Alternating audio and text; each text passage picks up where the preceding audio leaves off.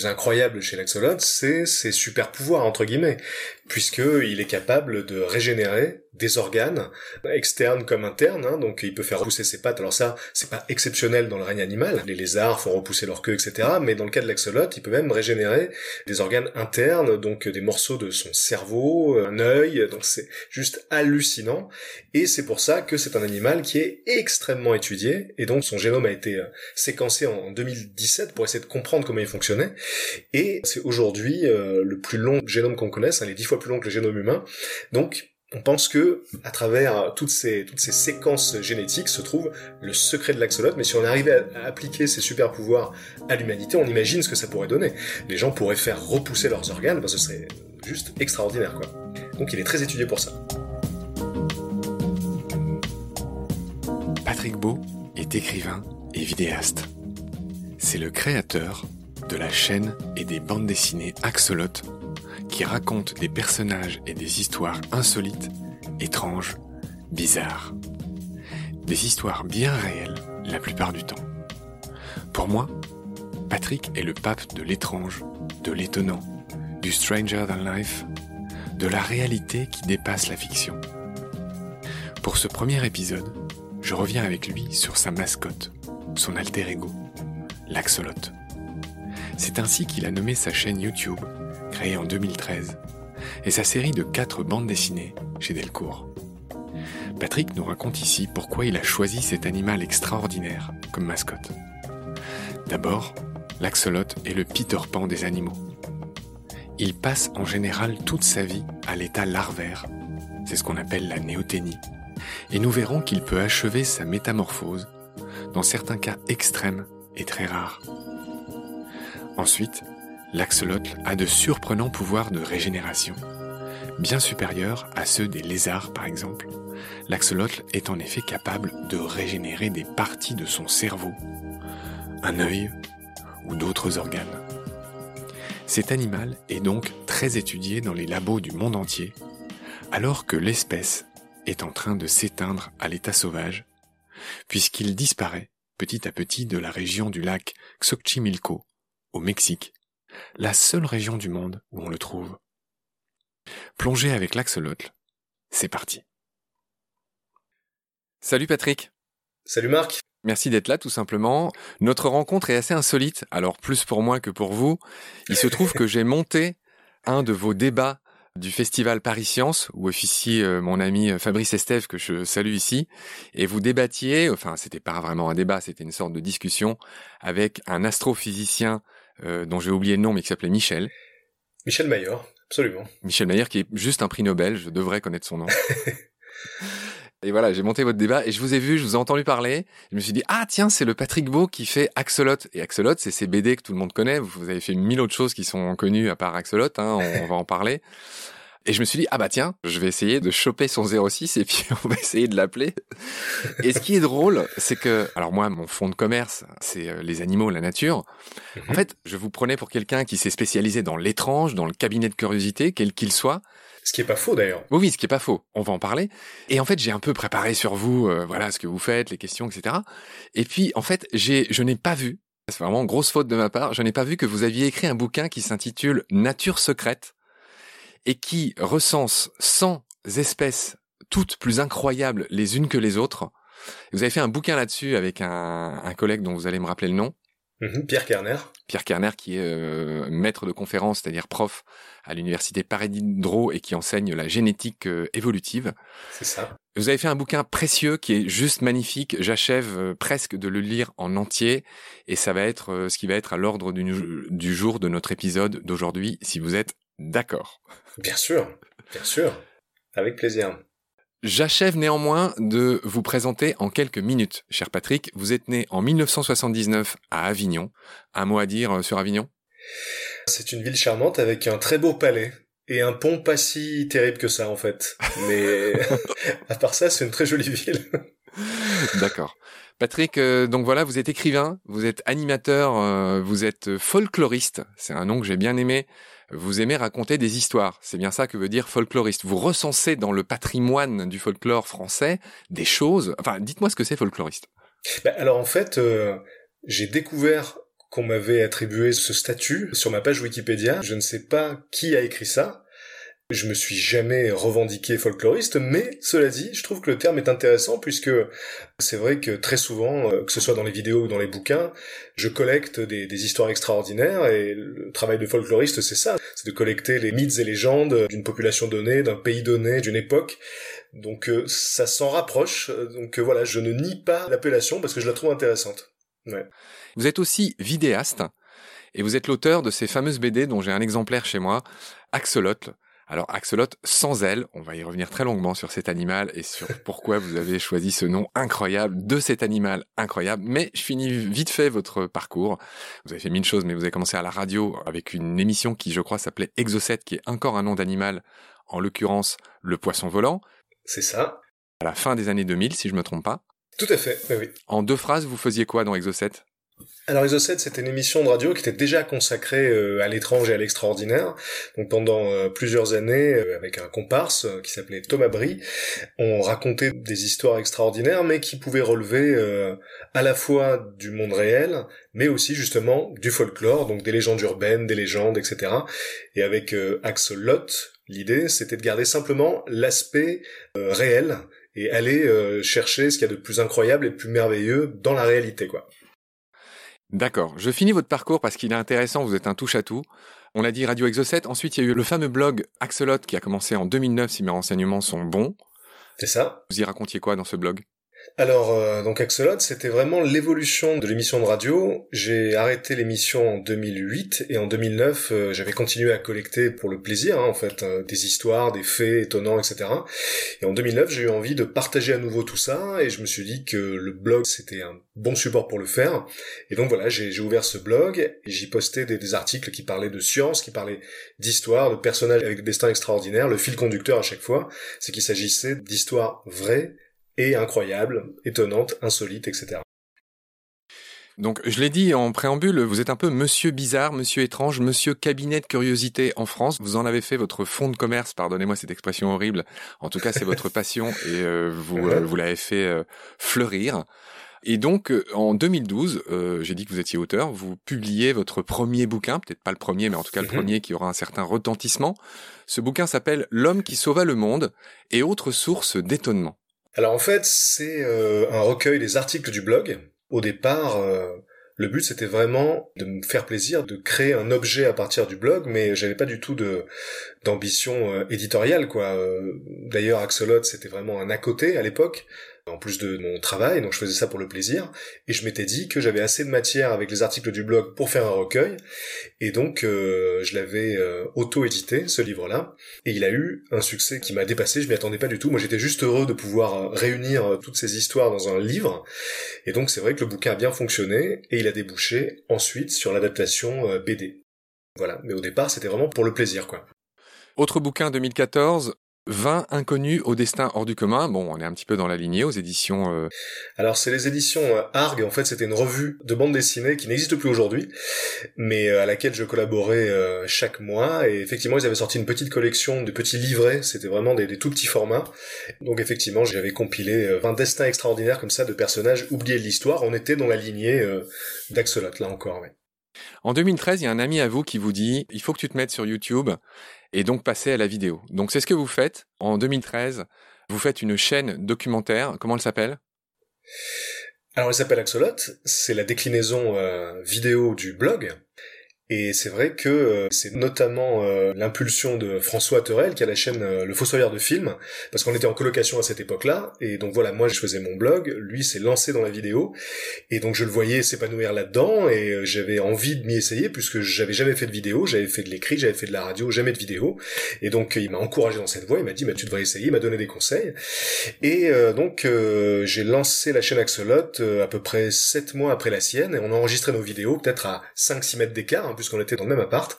Et c'est comme ça que la chaîne a été lancée. Au départ, c'était juste un à côté, encore une fois, c'était vraiment pour pour m'amuser, pour m'essayer à la vidéo, et très vite, j'ai vu qu'il y avait euh, un potentiel extraordinaire avec la vidéo, et puis surtout un impact auprès du public phénoménal. Donc c'est devenu le pilier de mes activités. Au début c'était l'écrit, puis ensuite c'est devenu la vidéo. J'espère ne pas dire de bêtises, vous avez dépassé les 20 millions de vues sur YouTube. C'est très possible. Ce que je sais, c'est qu'il y a euh, un peu plus de 580 000 abonnés aujourd'hui. Et 20 millions de vues, c'est très très possible.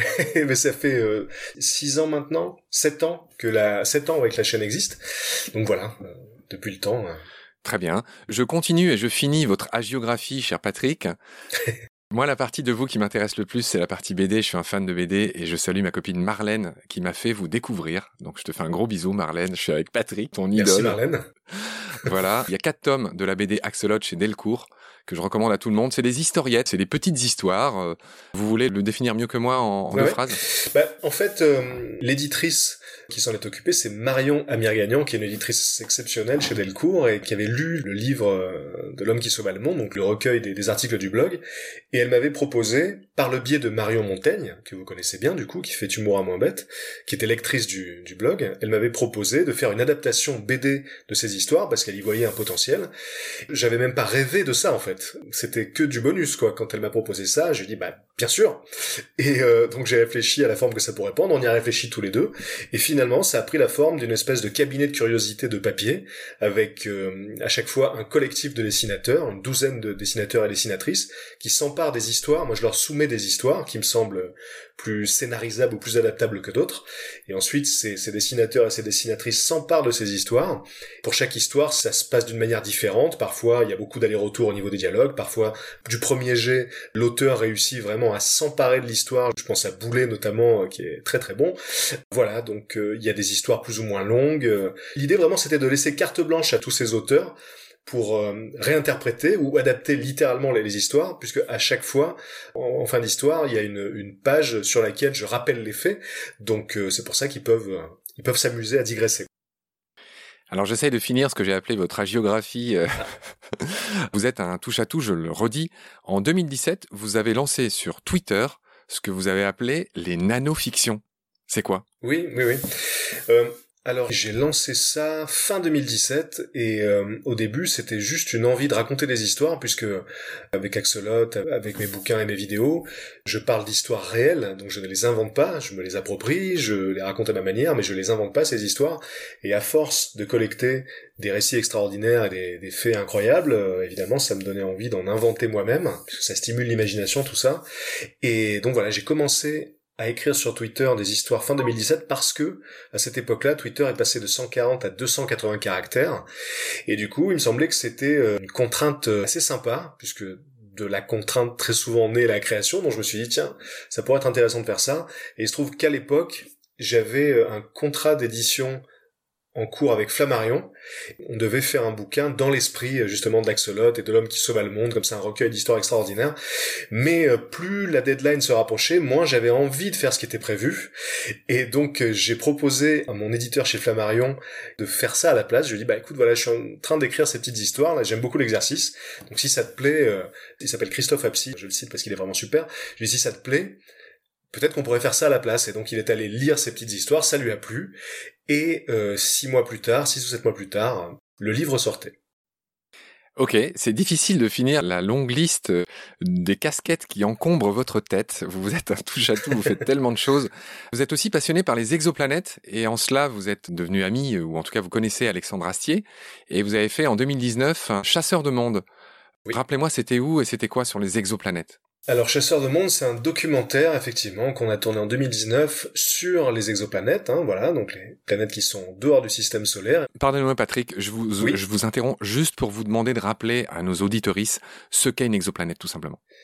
Alors donc une exoplanète, c'est une planète qui se trouve à l'extérieur du système solaire. Michel Mayor a découvert avec Didier Queloz en 1995 la première, puisque jusqu'en 1995, les astronomes pensaient qu'il y avait des planètes euh, en dehors du système solaire. Certaines de ces planètes potentiellement, donc euh, à l'époque, euh, en 1995, euh, la planète que Michel avait découvert ne pouvait pas du tout abriter la, la vie. C'est ce qu'on appelle une Jupiter chaude, donc une planète gazeuse qui ne peut pas abriter la vie. Mais entre-temps, on en a découvert plus de 4000 et depuis, on a découvert des candidates qui potentiellement pourraient abriter la vie. Ouais. D'accord. J'ai noté aussi que vous, vous avez participé à une émission qui s'appelle Vortex sur Arte. Ouais. Alors c'est une, c'est une chaîne YouTube qui est produite par Arte. Le principe, c'est de réunir quatre vidéastes dans une maison pendant 15 jours et leur proposer de réaliser trois vidéos chacune et de participer chacun en vidéo des autres. Donc c'est des vidéos pédagogiques. C'était très très chouette à faire hein, parce qu'on est vraiment resté 15 jours. C'est pas de la mise en scène, hein. on a vécu ensemble comme ça pendant 15 jours. On faisait toutes les vidéos dans la maison. On est très content du résultat et Arte aussi, hein, puisque là je crois que la troisième saison est en cours de diffusion actuellement sur leur chaîne. Donc euh, c'était une chouette expérience. Ouais. J'arrive à la fin de l'immense euh, introduction de présentation que je voulais faire de vous, mais vous avez une vie assez créative. C'était impensable de ne pas le faire. En 2019, vous avez écrit un bestiaire extraordinaire. Dites-moi quels sont les trois ou quatre euh, bestioles les plus extraordinaires de ce bouquin.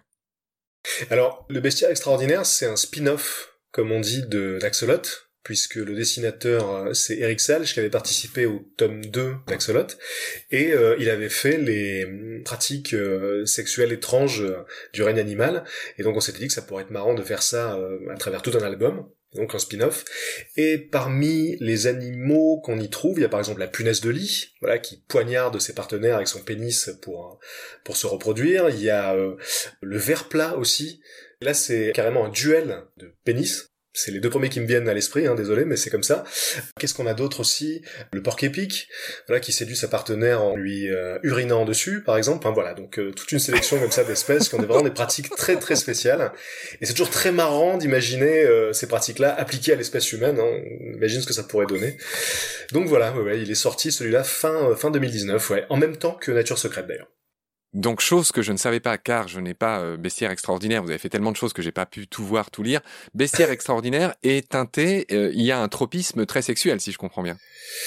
Oui, oui, il y a euh, une majorité de comportements sexuels étranges et il y a aussi des animaux qui ont des comportements bizarres au sens global du terme, mais c'est principalement axé sur les mœurs sexuelles.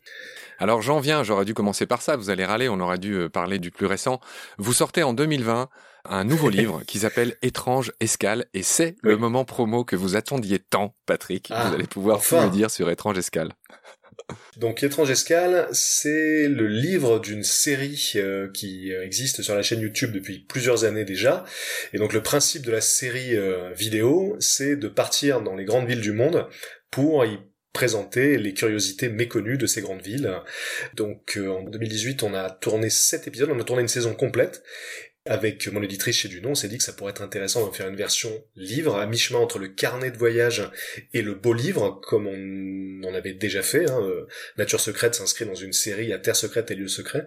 Donc on s'est dit, voilà, faire une espèce de guide du routard de l'insolite, mélangé à un beau livre, et ça a donné Étrange Escale, qui est sorti le 7 octobre dernier. Donc il y a sept villes, euh, donc il y a New York, Paris, Berlin, Rome, Tokyo, euh, Prague, euh, j'en oublie peut-être.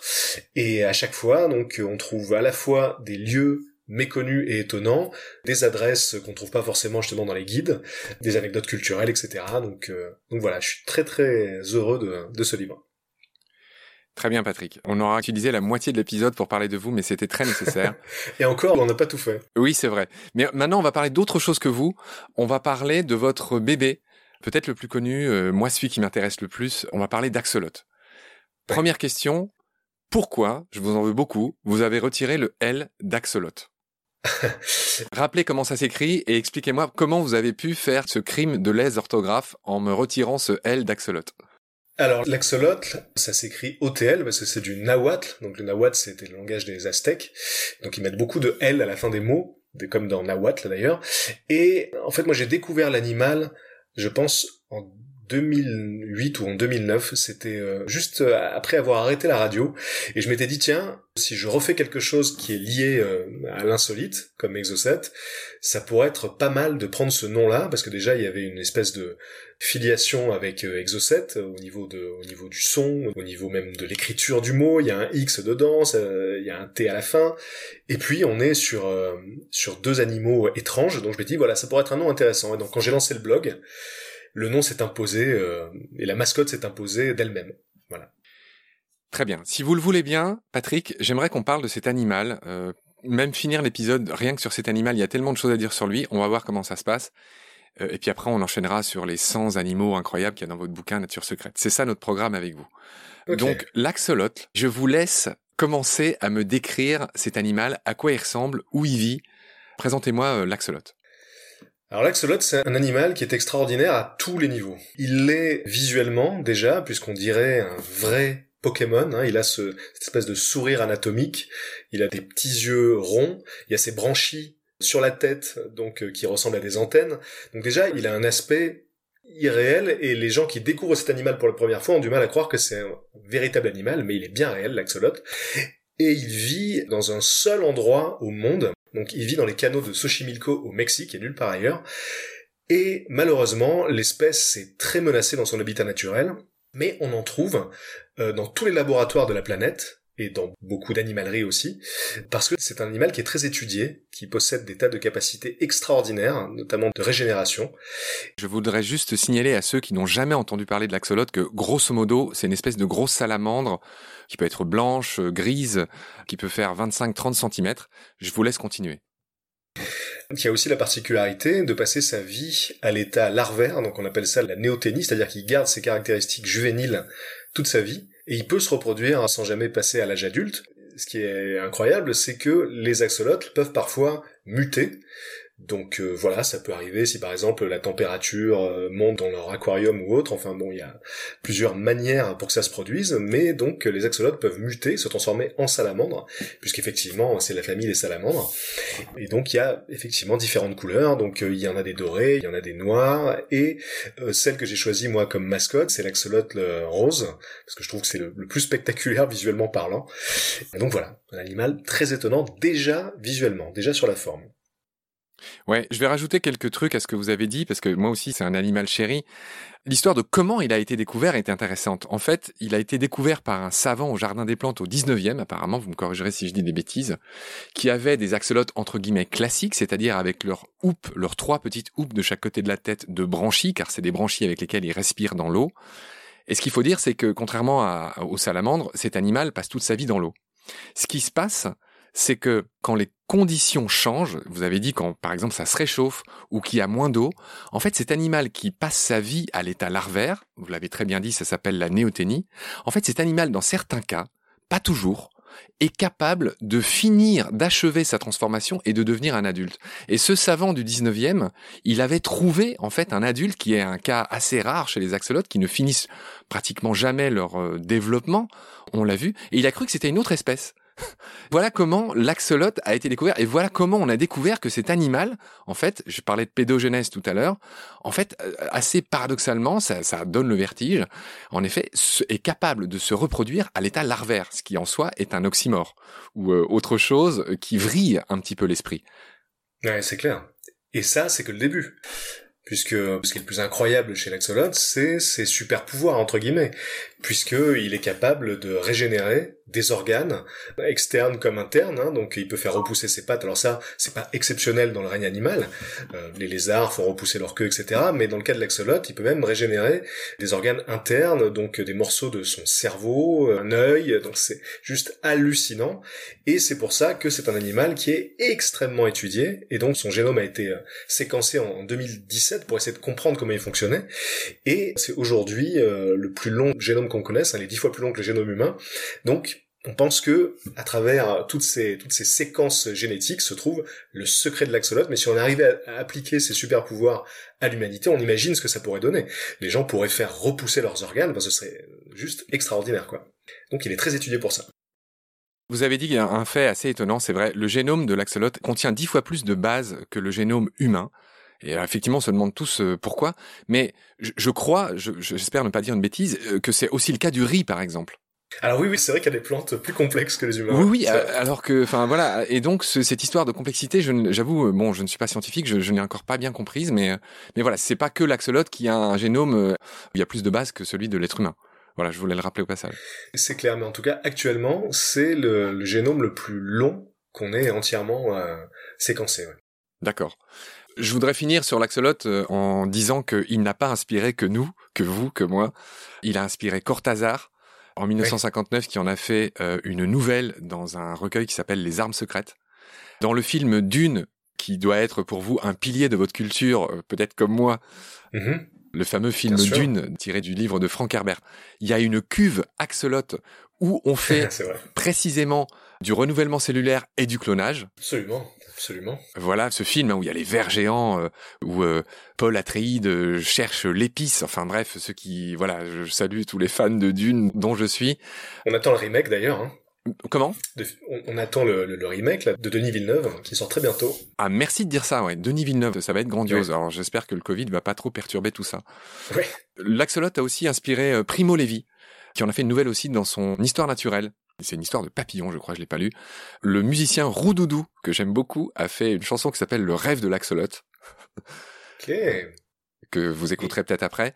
Et puis, alors je ne sais plus où et comment, il est en image dans le film de Terence Malick, qui est une autre de mes idoles, dans The Tree of Life. Il y a des images d'axolot. Et il y en a une que vous n'avez peut-être pas. C'est dans un registre plus trivial, mais dans euh, la série animée Les As de la Jungle, il y a un axolote qui s'appelle Patrick. Et donc euh, la, la, société de production qui, euh, qui, qui, réalise cette série reçoit régulièrement sur Twitter des messages de gens qui leur demandent si c'est fait exprès. donc régulièrement, ils doivent démentir en disant que c'est une coïncidence. Mais voilà, il y a un axolote Patrick dans les As de la jungle. Vous m'apprenez quelque chose, ça doit être un acte manqué. Vous êtes tellement associé. Enfin, remarquez, euh, bon, ouais, axolote.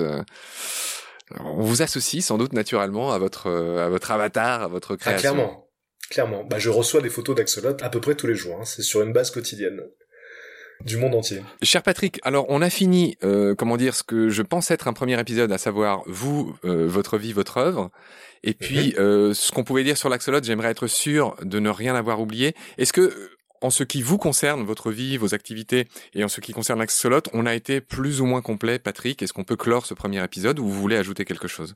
Alors, euh, il y a quelque chose dont on n'a pas parlé et dont j'aimerais bien parler, c'est la veillée. Alors je sais pas si euh, vous avez euh, lu quelque chose sur la veillée en faisant les recherches, mais non. La, la veillée c'est un événement que j'organise depuis 2015 avec mon associé Damien Maric, et c'est un événement qui a lieu à peu près deux fois par an à Paris au théâtre Tristan Bernard et qui consiste à faire venir sur scène des gens qui ont vécu des histoires extraordinaires et qui viennent les raconter. Donc il y a une chaîne YouTube aussi qui s'appelle La Veillée sur laquelle on peut voir toutes les captations donc il y a une cinquantaine d'histoires euh, depuis depuis 2015 environ et euh, c'est vraiment un événement qui me tient à cœur parce que bah, on y a vécu des moments incroyables, il y a des histoires vraiment euh, vraiment hallucinantes. Si ça vous intéresse, il y a une chaîne La Veillée, une chaîne YouTube. Un des épisodes les plus vus, c'est celui de Jonathan Cohen qui est excellent. Voilà. Sur ce, si vous êtes d'accord, si on a tout dit, réfléchissez bien encore, comment dire, où taisez-vous à jamais. Euh, on va se laisser. Euh, c'était un c'était un premier épisode liminaire. J'ai hâte de vous retrouver très vite pour un deuxième épisode dans lequel on va parler des 100 animaux. On va essayer d'en faire le plus possible les plus incroyables de la planète. Vous en avez fait un très beau livre. Donc je vous retrouve très vite. Merci Patrick. À bientôt. Prenez soin de vous. Merci. À bientôt.